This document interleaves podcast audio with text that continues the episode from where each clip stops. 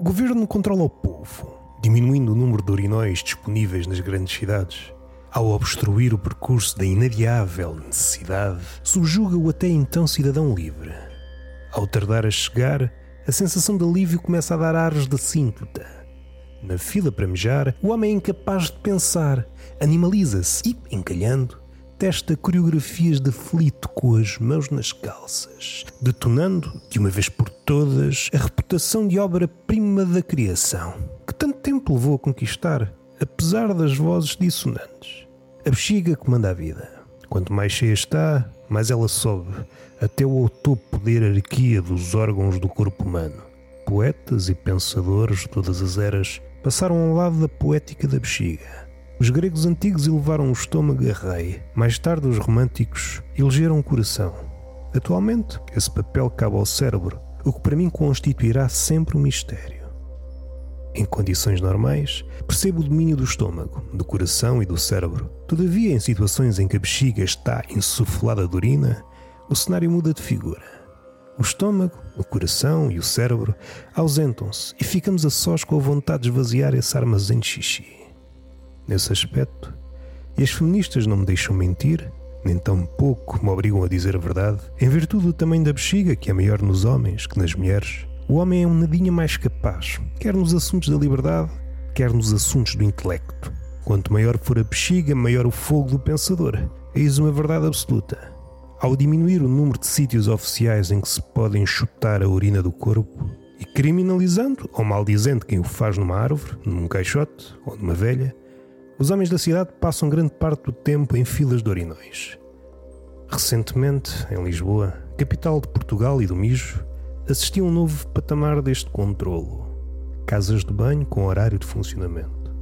Horário de abertura 11 horas, isto na Feira do Livro.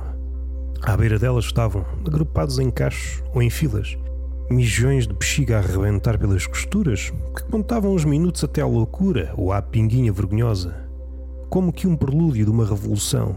Os homens estavam unidos à volta de um pensamento, um futuro melhor.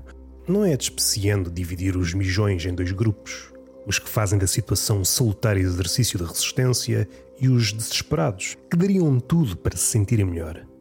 Os desesperados limitavam-se a dançar de um lado para o outro, inchando a cabeça de frases motivacionais. Eu consigo. É só mais um bocadinho. Sairás desta experiência uma pessoa melhor. Mais um pouco e a vitória será tua. Ao longe, dava a ideia que os aflitos estavam a ter uma aula de dança com um professor imaginário. Portugal será ainda um país livre se tivermos constantemente a bexiga cheia?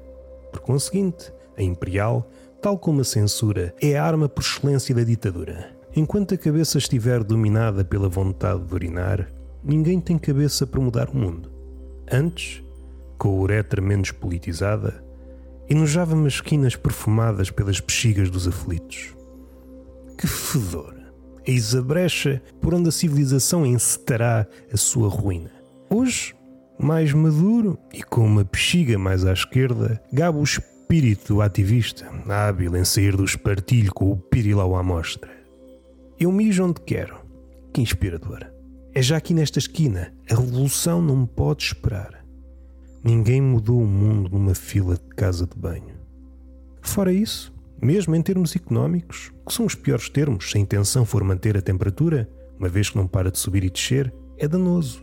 Numa bicha de WC, estamos impedidos de consumir, embora haja bêbados que me desmintam. Mas concentremos-nos no cheiramijo, a única fragrância que, suspeito, nunca redundará em perfumes. Quanto maior a cidade, mais intenso será o fedor. Eis uma verdade universal.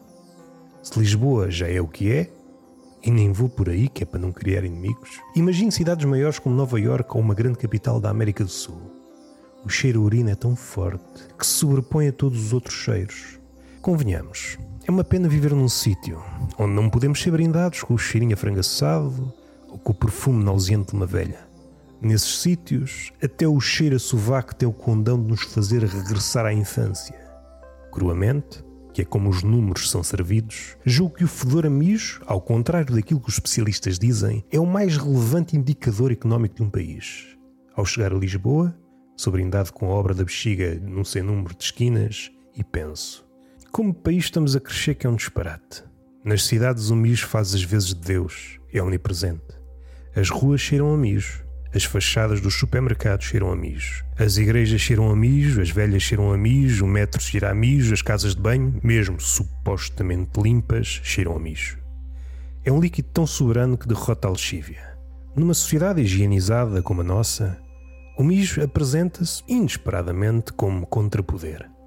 A única coisa que mantém a expectativa numa fila de urinol é a possibilidade de nos cruzarmos com um avariado com o seguinte papel: Duchamp esteve aqui.